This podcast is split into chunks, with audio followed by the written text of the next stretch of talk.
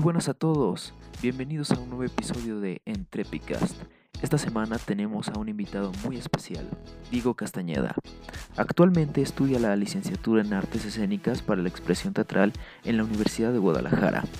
Ha estudiado dramaturgia y guionismo de manera autodidacta con profesores como Teófilo Guerrero, Otto, Jorge Fabregas, Maribel Carrasco, Felipe Curiel, Martín López Brie, Patricia Yorda, Pablo González, Fabio Rubiano Orjuela, Arno Gimber, entre otros. Sus textos han sido presentados en su mayoría en diversos estados de la República, así como presentados en el Festival de Nueva Dramaturgia, Me Voy a Masturbar de 2016 y El Bebeto de 2017. En el 2016 fue premiado con el torneo de escritores Arreola Velarde en la categoría de cuento.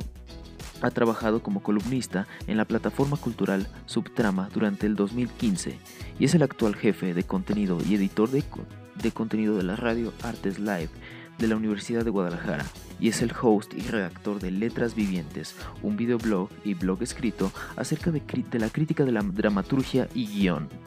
Es el director general y cofundador de la compañía 432 Teatro y es fundador y coordinador general del Festival de Nueva Dramaturgia, donde también ha fungido como jurado en la dictaminación de los textos desde el 2016. Disfruten la entrevista. Diego, ¿cómo estás, hermano? Eh, ¿Cómo estás hoy?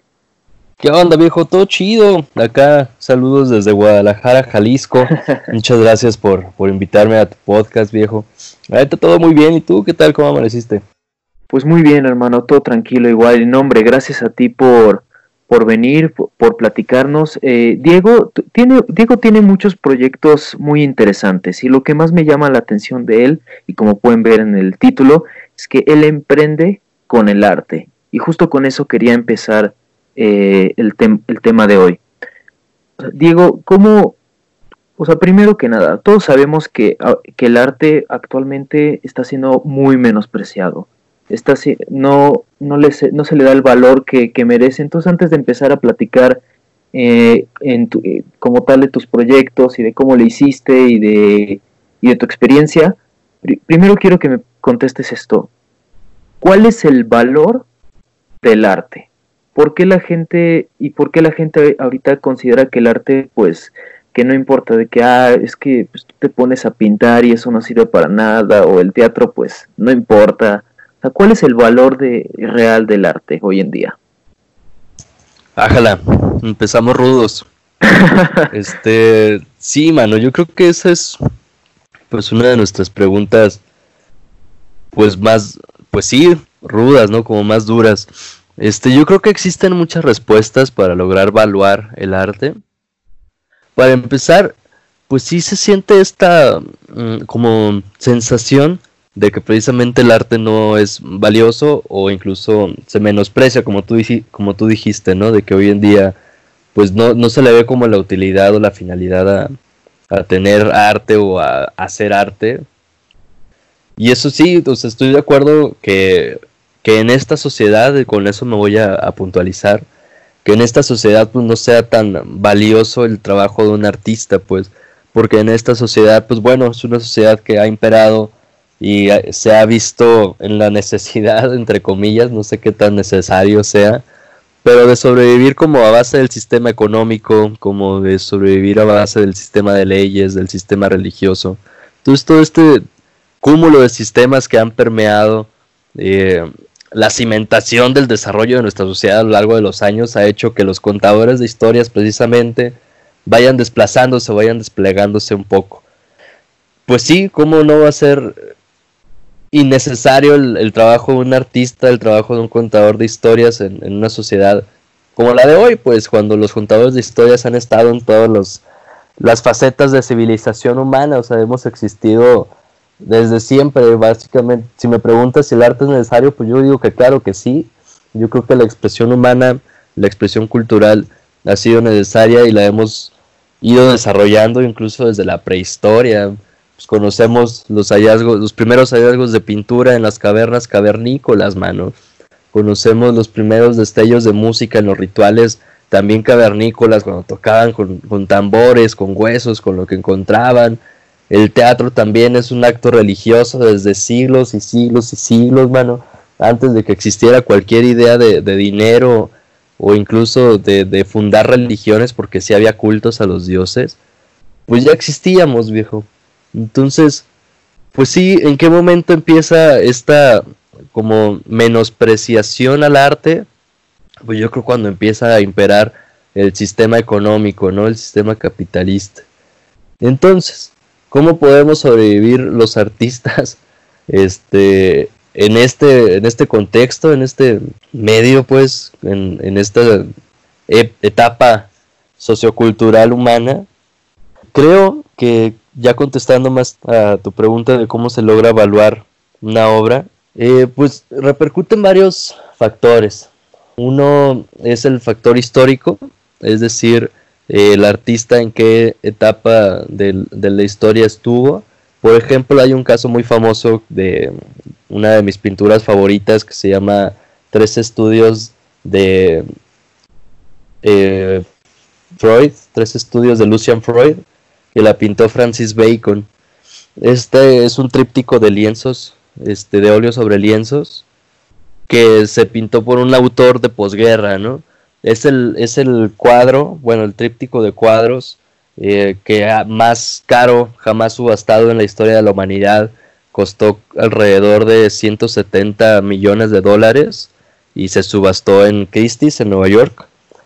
Y pues bueno, yo creo que con esto te podría como responder eh, cómo se evalúa, cómo se logra llegar a un precio tan magnífico como, como, el, como eso, ¿no? El cuadro más, más caro jamás subastado. Pues bueno, creo una respuesta acerca del, del aspecto histórico, en que Lucian, Francis Bacon, perdón, se me confunde el nombre de, de estos dos siempre. Francis Bacon es un, es un autor de posguerra este, de hecho, vivió las dos guerras. Cuando él tenía cinco años, vivió la primera. Y pues bueno, él es irlandés. Más o menos le tocó. Irlanda no estuvo en una participación tan activa durante la primera guerra.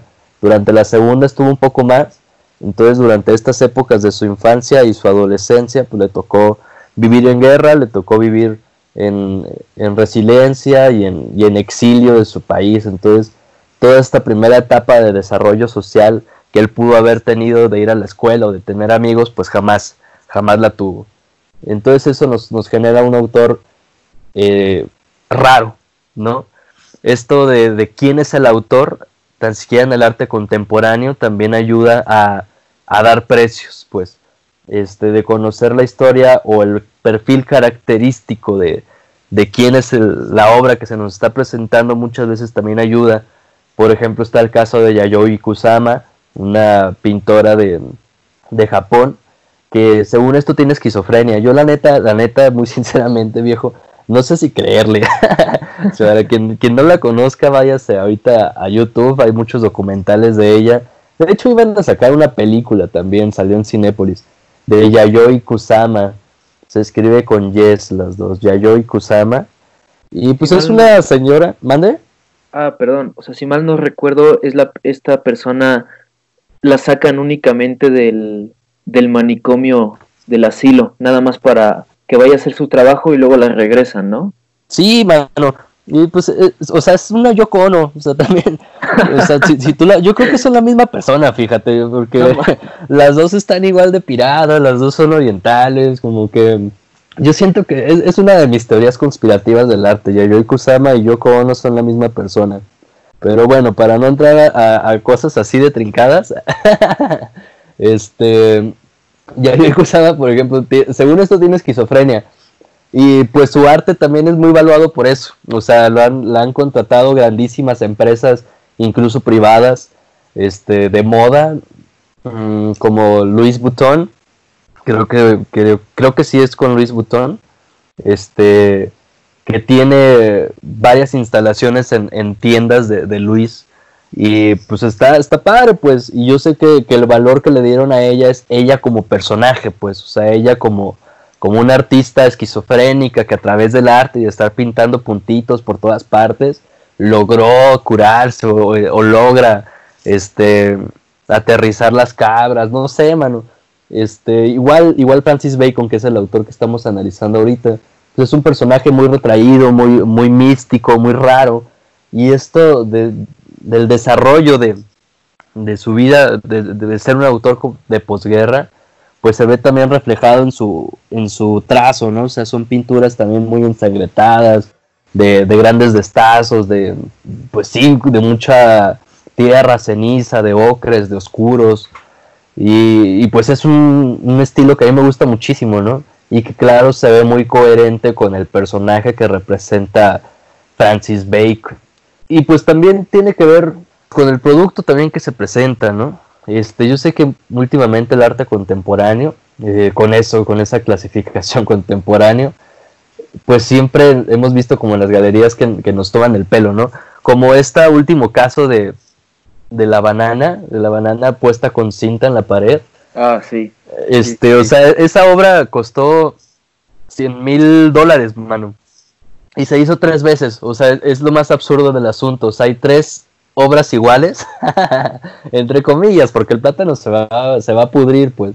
Pero lo vendieron tres veces, o sea, el autor, por solo tener la idea de pegar un plátano con una cinta aislante en, en la pared, ganó 300 mil dólares de venderla tres veces, dos a particulares y una estaban viendo de, de moverla a una galería, a un museo. No sé si eso sí lo lograron, pero en sí lo que se vende ahí pues es el, el certificado de autenticidad que es este contrato, este papelito, como el ticket de compra, ¿no? Que, te respalda de que tú eres el, el auténtico poseedor de esa obra.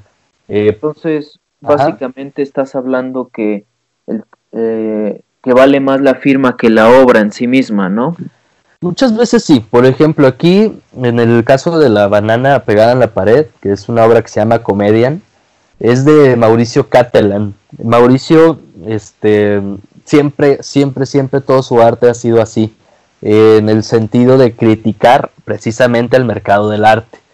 Una obra muy famosa antes de la del plátano fue la de un, un toilet de oro, literal, este, creo que eso estuvo en Nueva York, a lo mejor no estoy muy seguro, pero también en una feria de arte contemporáneo estuvo expuesto este, pues este baño, o sea, un WC hecho 100% de oro. Bueno, no sé si 100%, a lo mejor nada lo recubrió, a lo mejor nada más lo pintó de oro. De hecho, hasta después se hizo el escándalo de que se lo robaron. ¿Y cómo no se van a robar un pinche baño lleno de, de oro, no? este, pues es eso. Era una crítica que hace Catalan de decir, miren, pues nos venden cualquier cosa que está forrada en oro y ya es arte. O sea, su obra siempre ha sido de criticar el mercado del arte y el arte que hacen los artistas contemporáneos.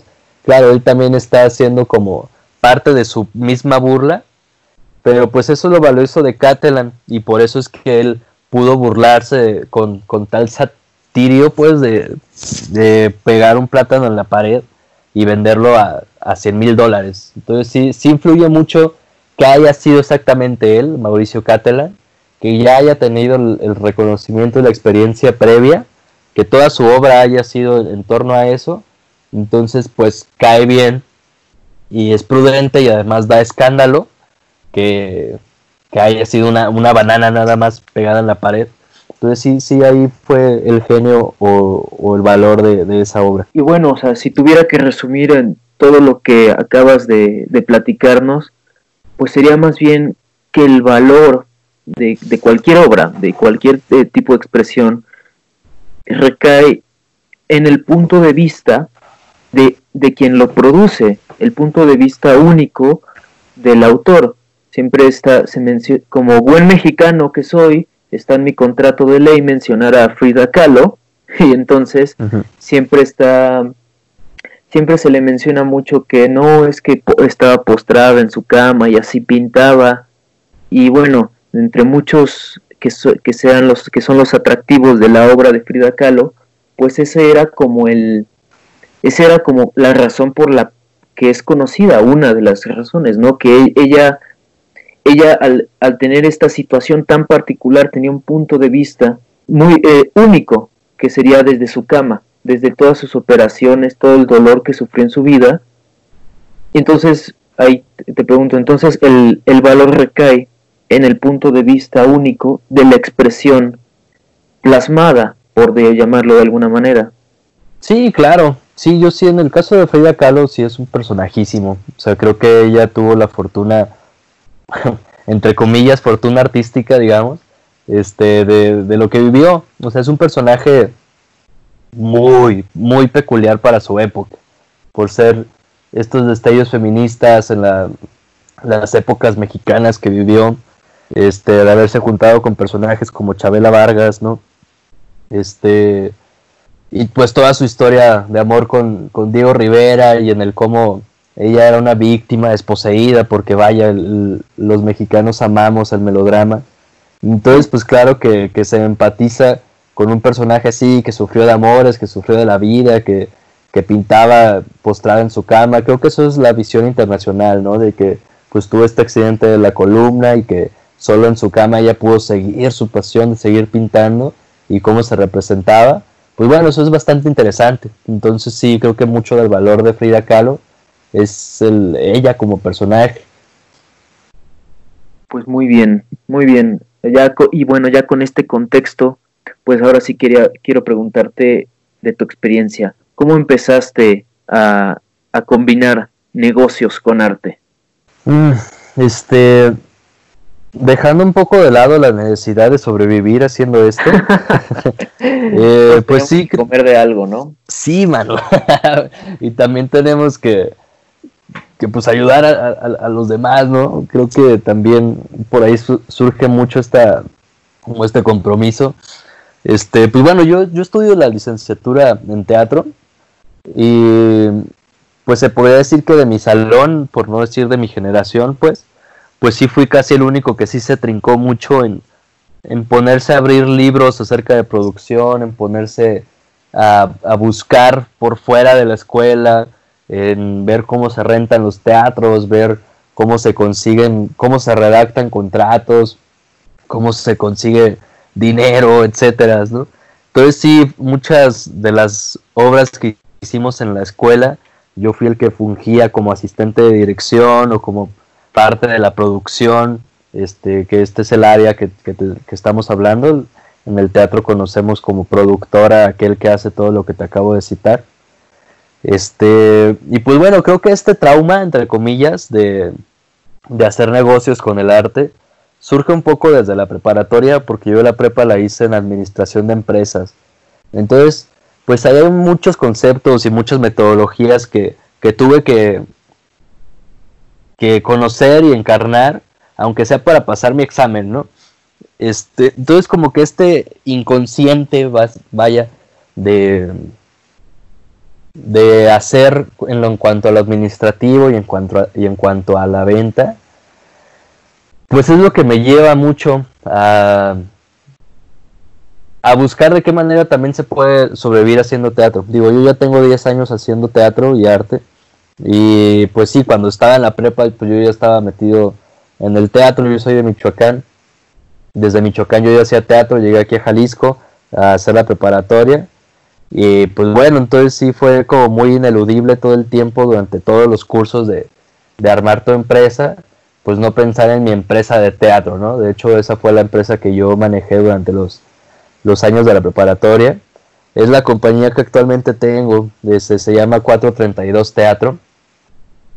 Y pues bueno, creo que ese es una, uno de los motivos. Otro, también se lo debo la prepa, este, porque yo era uno de los líderes ahí de, de algunas como asociaciones y así. Yo estaba en un salesiano, mano. este, entonces los salesianos tienen mucho de hacer como grupitos de, jóvenes para, para la sociedad y cosas así. Bueno, para no entrar como tanto en detalles, había un grupo que se llamaba Staff, que éramos como los Boy Scouts porque, porque coordinábamos como los campamentos de las generaciones, íbamos y, y desarrollábamos todo el campamento, pero también los eventos masivos de la escuela, pues los salesianos son mundiales, entonces había muchas veces que la escuela era sede de congresos nacionales o venían también de, de otros lados y así. Entonces eh, yo coordinaba el grupo de staff, yo era el presidente de esa cosa. Entonces yo me metí al tiro de ponerme a hacer la logística, la, la planeación, la búsqueda de personas, la capacitación de las personas, etcétera. este, de ahí mismo de la escuela para resolver eventos masivos. Entonces creo que esto también me dejó un trauma y fue lo que me llevó, por ejemplo, a coordinar el festival. Ahorita también tengo y coordino un festival de nueva dramaturgia. Este, ahí se llama un festival de nueva dramaturgia, es un festival nacional de teatro. Entonces yo creo que esta misma como carácter de estar haciendo planeaciones y logística y de organizar gente y de ir como de sentir como este estrés, yo siempre he dicho que es adictivo, mano. es como, como cosa adictiva de, querer estar como, como produciendo, de, coordinando, de sentir este, cómo empiezas a tirar tus fichas en un efecto dominó y, y, la planeación que estabas teniendo de alguna manera se está desarrollando y que está sucediendo arte también, lo que uno le apasiona. Pues es lo que lo que me hace mucho estar aquí, ¿no? Seguir perseverando y seguir pues haciendo todo esto. Entonces sí, yo creo que una es este por la necesidad de sobrevivir, otra porque creo que soy bueno este vendiendo o teniendo labia, ¿no? No sé, creo que pues primero que todo reconozco que soy más como escritor, tan siquiera es lo que aspiro, pero la gestión cultural pues también creo que encontré un lugar ahí por lo mismo de, usar las palabras, creo. Mm. Este. Y pues además como este carácter personal de, liderazgo, ¿no? De, emprendimiento, creo que tú también ahí me, podrías entender gracias a, las demás entrevistas que haces con emprendedores, pues ya de negocios y así, pues creo que todo el mundo compartimos como esta, no sé si llamarla ambición, pero pues sí como, como este goce, ¿no? Como este gusto de, tener tu producto, tu empresa, tu lugar, tu espacio, tu evento, pues, y sentir como todos estos esfuerzos antes de, la presupuestación, de la planeación, de la logística y de, la operación de cosas, cómo va teniendo resultados y cómo sí funcionó o no lo que estabas pensando. Creo que, creo que por ahí va. Sí, no, te entiendo perfecto. Tiene cuando cuando uno está desarrollando un proyecto como que tiene llega un punto, es como tener un hijo, a veces lo amas, a veces lo odias, pero pero al final de cuentas lo ves en retrospectiva y te sientes orgulloso, te sientes orgulloso de lo que salió y de y, y vaya, o sea, siempre a pesar de que le sufriste mucho en su momento, lo recuerdas con cariño y bueno, de tu compañía de teatro, ¿cuál exactamente es tu función actual dentro de la compañía? ¿Eres el productor, director, eh, actúas, escribes? ¿Cómo y cómo es y cómo es la dinámica dentro de la compañía, dentro de pues digamos llevar este equipo que es como que tiene como un fin más concreto. Así tener tienes una tenemos esta obra que o este proyecto que vamos a sacar y tenemos este fin concreto y todos tenemos que trabajar en él. ¿Cómo, cómo es esa experiencia de llevar ese equipo? Chido, mira, este 432 Teatro, em, pues bueno, como un poquito spoiler, he estado buscando la manera de evolucionar el nombre para que no sea solo teatro, sino que sea 432 Producciones y así hacer un poco más amplia la gama o el espectro de, de artes que podemos como trabajar, porque creo que, estamos ávidos para lograrlo. Este, 432 teatro así, porque es lo que, lo que hay. Este, es más una compañía de directores que una compañía teatral.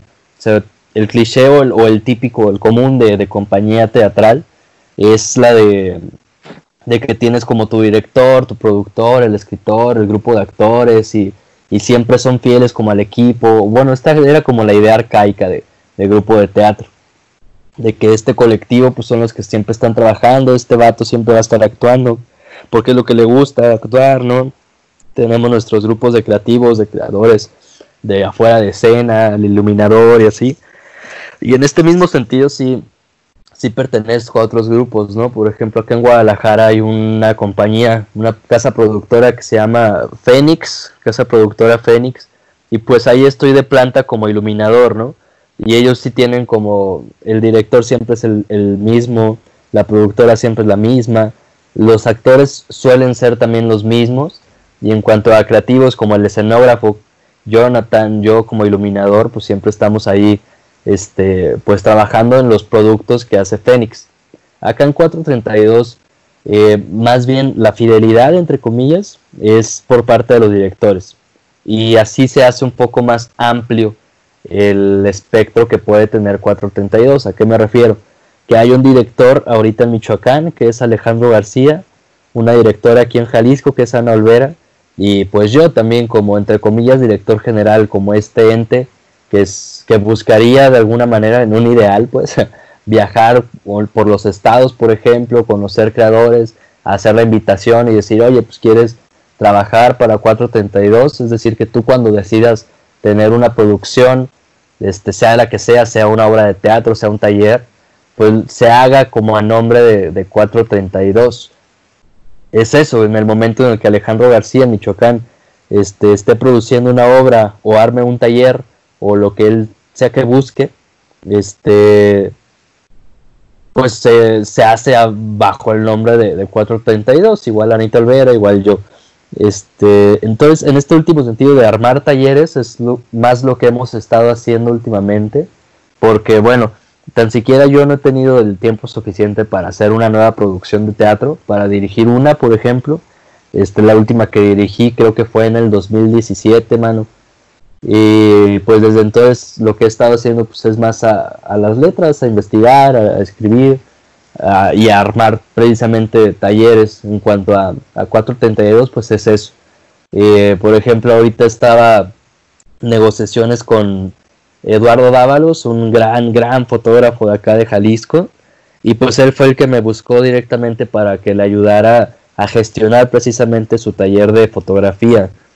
Y pues esto iba a suceder como a nombre de, de la productora 432 de yo como gestor cultural de encargarme de mover su taller, de conseguir gente, de armar los gráficos, de conseguir el espacio, la comunicación y, pues todo esto que es como la, gestión o la producción en sí de, mover este evento que pues es un evento de un taller. Entonces eso es un poco a lo que nos dedicamos en, en 432. Súper, súper. Lo comentaba en, en algunos episodios anteriores que, que la, que la innovación es una parte inherente del, del emprendimiento.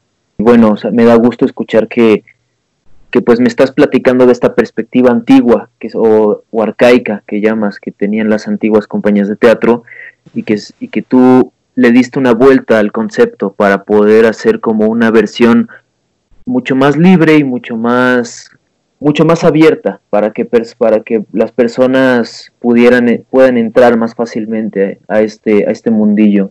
Y bueno, anteriormente cuando platicábamos me comentaste del Festival de la Nueva Dramaturgia.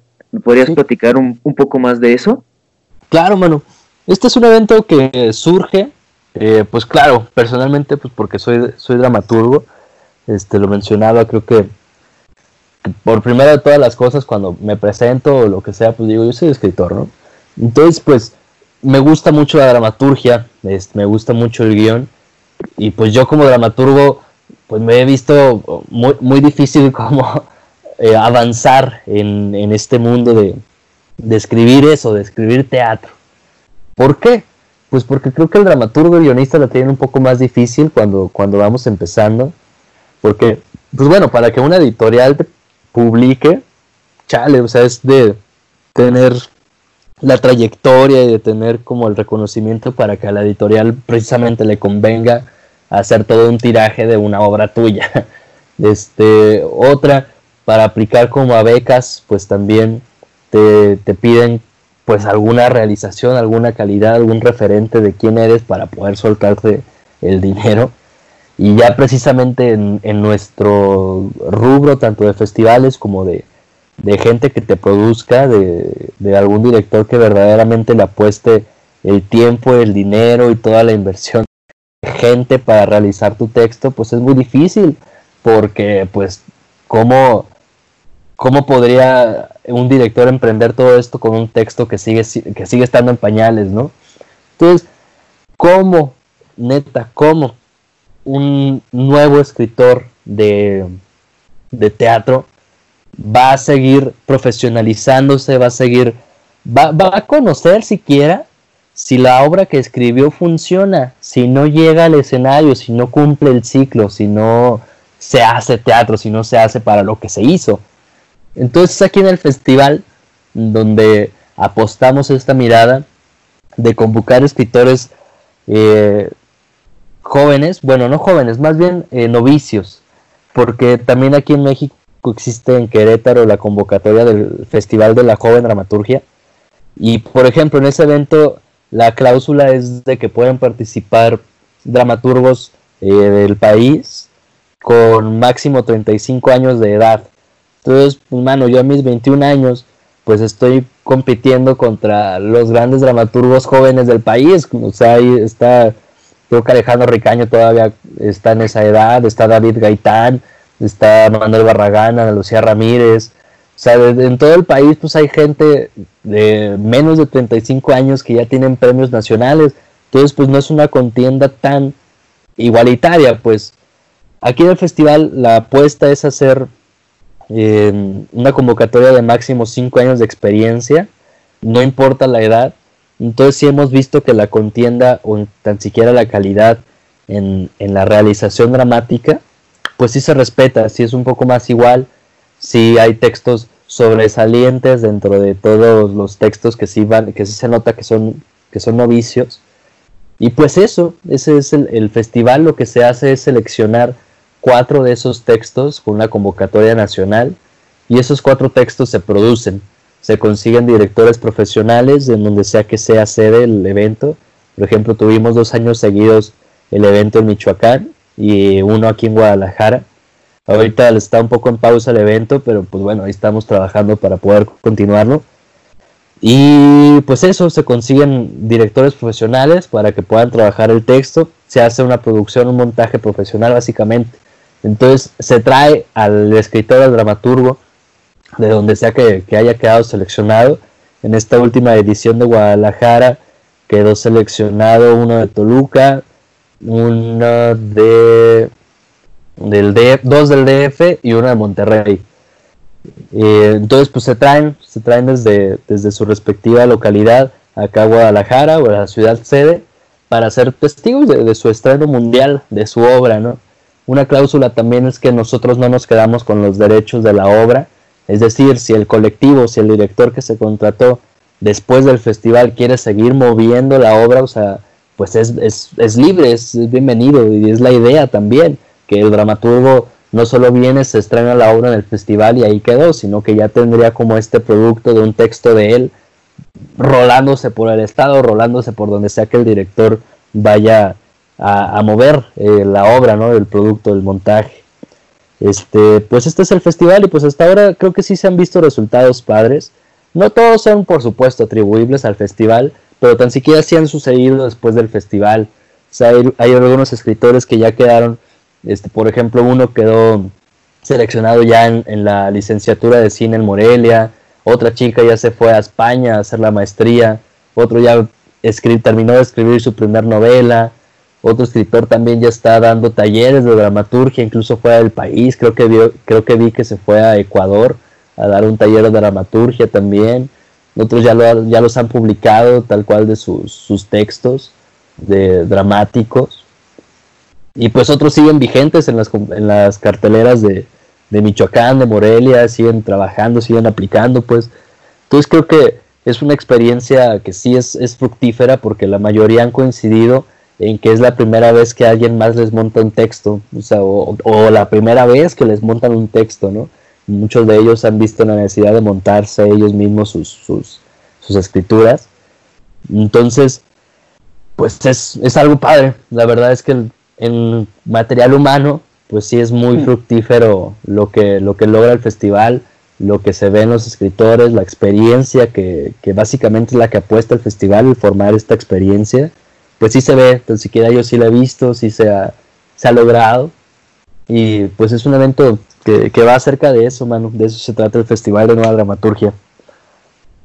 Buenísimo, más que, más que un emprendimiento social, como lo llamarían algunos, yo lo llamaría emprendimiento cultural. Y pues, o sea, eh, todo lo que me comentas está padrísimo, porque tú le estás generando valor y le estás dando estas oportunidades a gente eh, que quiere cumplir sus sueños, básicamente, quiere ser un escritor publicado, quiere llevar una obra de teatro a la realidad y pues está, o sea, está padrísimo que tú te conviertas, o bueno, el evento se convierta en este facilitador para llegar a este proceso, sobre todo en el mundo eh, del arte que, que, seamos honestos, es un círculo cerrado. Si estás dentro, ya lo hiciste, y si no, bye. Seamos, y pues e, esa es la realidad.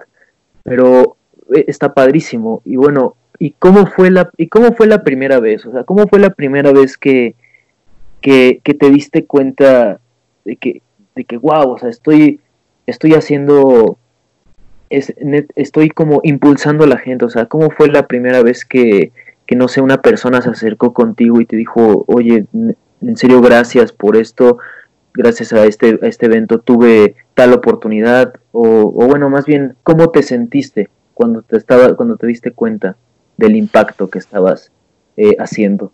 Ah, este, bueno, comentando un poco del este, tu comentario anterior, hay, un compromiso social y te voy a decir cuál es, este, porque a primera instancia parecería que el único beneficio es para el escritor, pero para la sociedad hay, hay este beneficio de, de quien acude al festival, porque precisamente es, esto, es un festival para, las personas, para que vayan a ver teatro, pues la idea también es de que al ir a este evento donde su carácter es mostrar buenas escrituras, buenas dramaturgias, pues se pretende eso, reconocer cuáles son las buenas escrituras, las buenas dramaturgias, para que uno cuando vaya al cine, cuando vaya al teatro, sepa tener este referente de algo buen, bien escrito. Y entonces creo que de materia social una de las pretensiones ideales mías, pues es que, el público reconozca una buena manera de ejecutar el arte de la escritura y así dejemos de consumir productos como No Manches Frida, por ejemplo, ¿no? sí, sí, definitiva, definitivamente es, es necesario. Bueno, ¿cuándo fue la primera vez que yo me di cuenta? Creo que el último día del, del primer festival, yo iba saliendo del teatro este, iba con mis abuelos en el carro y mi abuela iba comentando esto, ¿no? Iba preguntándome cómo me sentí, qué tal todo y así. Y pues ella fue, ella fue la que me hizo ver esta reflexión y me dijo, pues está haciendo mucho movimiento, hijo. Y yo, ¿cómo? Sí, sí, pues es mucho aire, o sea, estás haciendo mucho aire, o sea, estás moviendo, porque literal tú moviste a casi todo el sector cultural de, de Uruapan, yo soy de Uruapan y el festival se hacía ahí. Este, pues Uruapan deja tú de, las pocas personas que viven ahí, pues por lo mismo también hay pocos artistas. Entonces casi, casi, casi todos, todos, todos los artistas escénicos que pudieron haber estado en Uruapan estuvieron en el festival.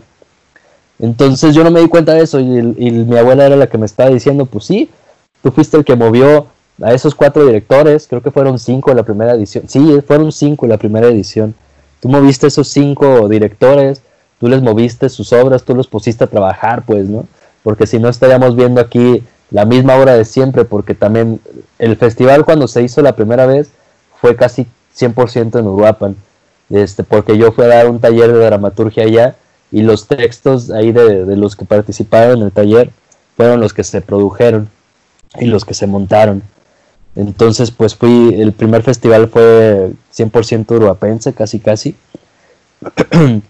Este, entonces, en este mismo sentido, pues me decía mi abuela, pues nosotros pudimos haber visto por quinta vez la misma obra porque los directores siempre estaban montando las mismas obras porque funcionaban a lo mejor, porque ya sabían cómo hacerlas, porque pues, ya las tenían.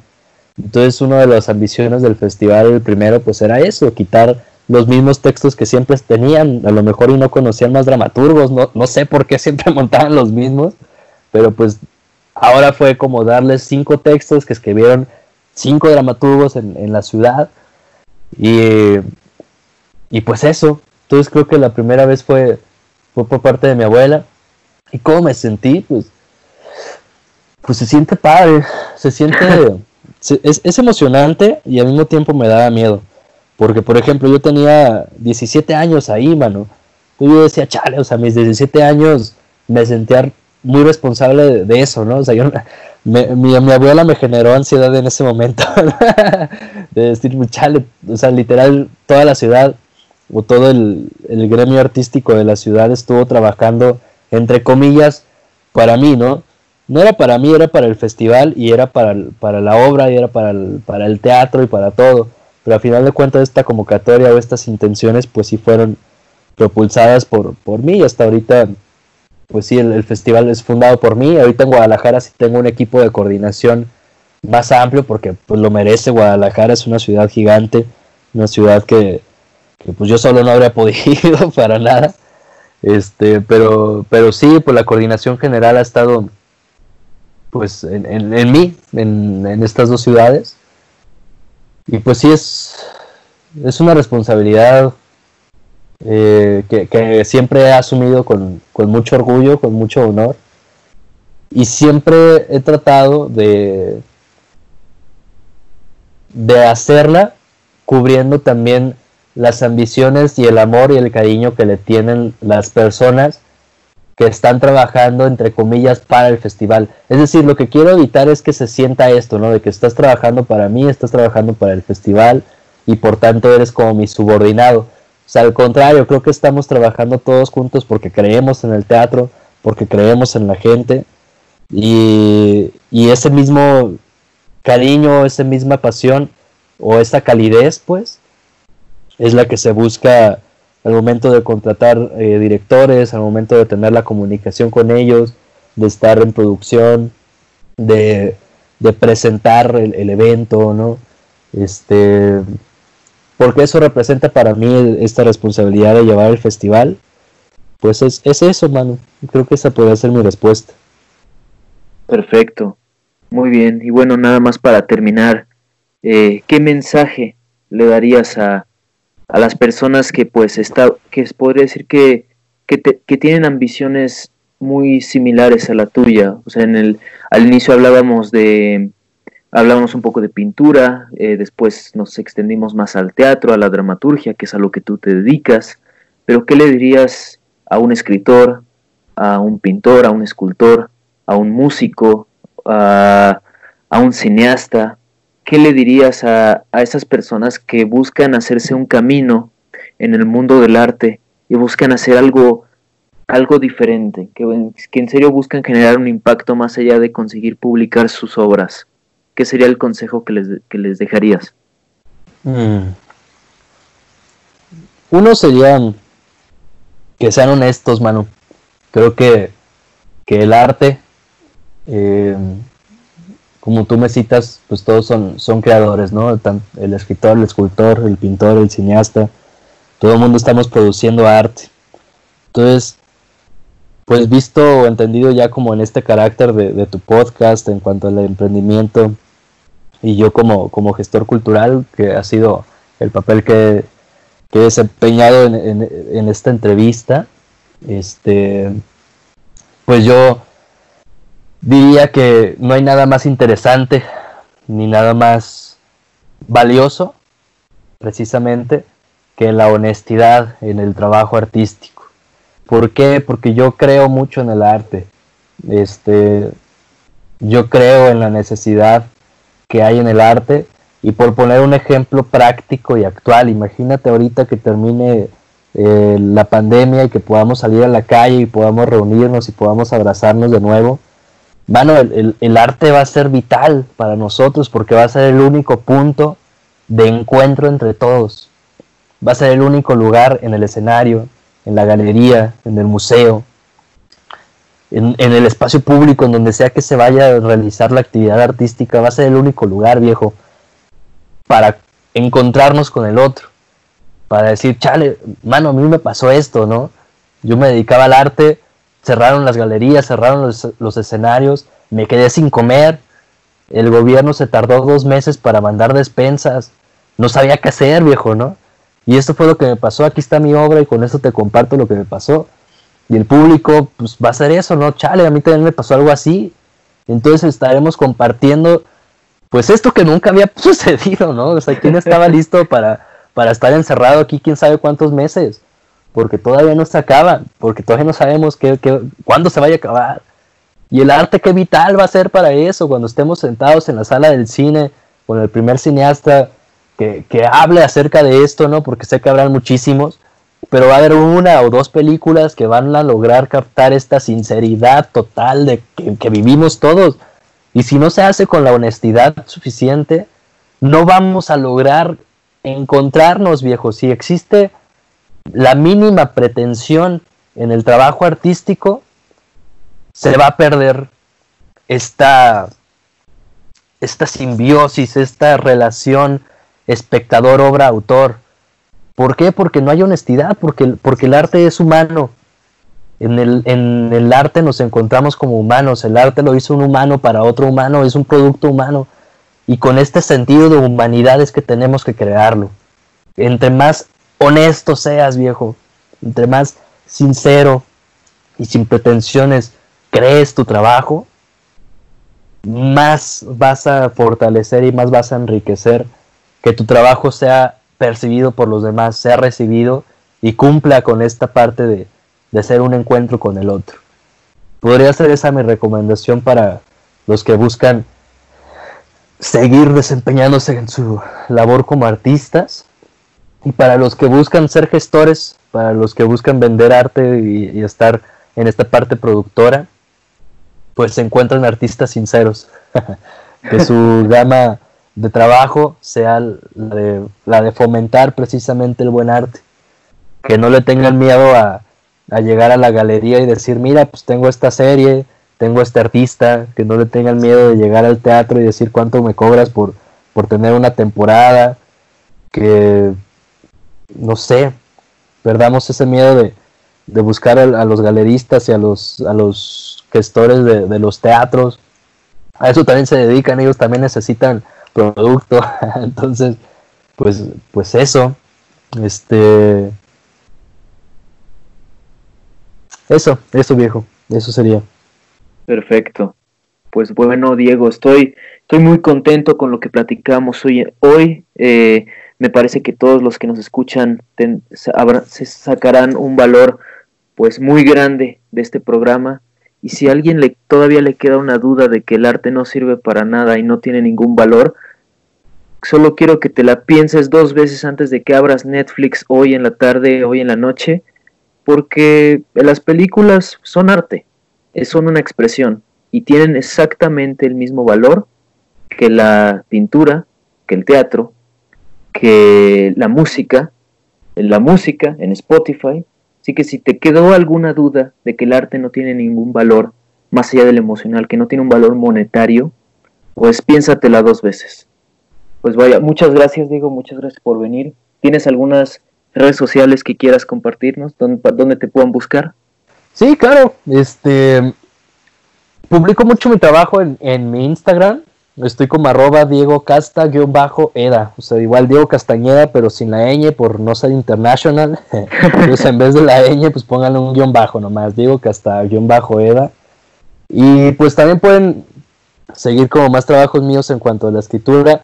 Soy editor de la Radio Artes Live de la Universidad de Guadalajara. Así pueden encontrar como el trabajo escrito. Ahí publico mis artículos de opinión, yo creo que ahorita me voy a sentar a escribir un poco del discurso que te acabo de aventar ahorita, estuvo bueno.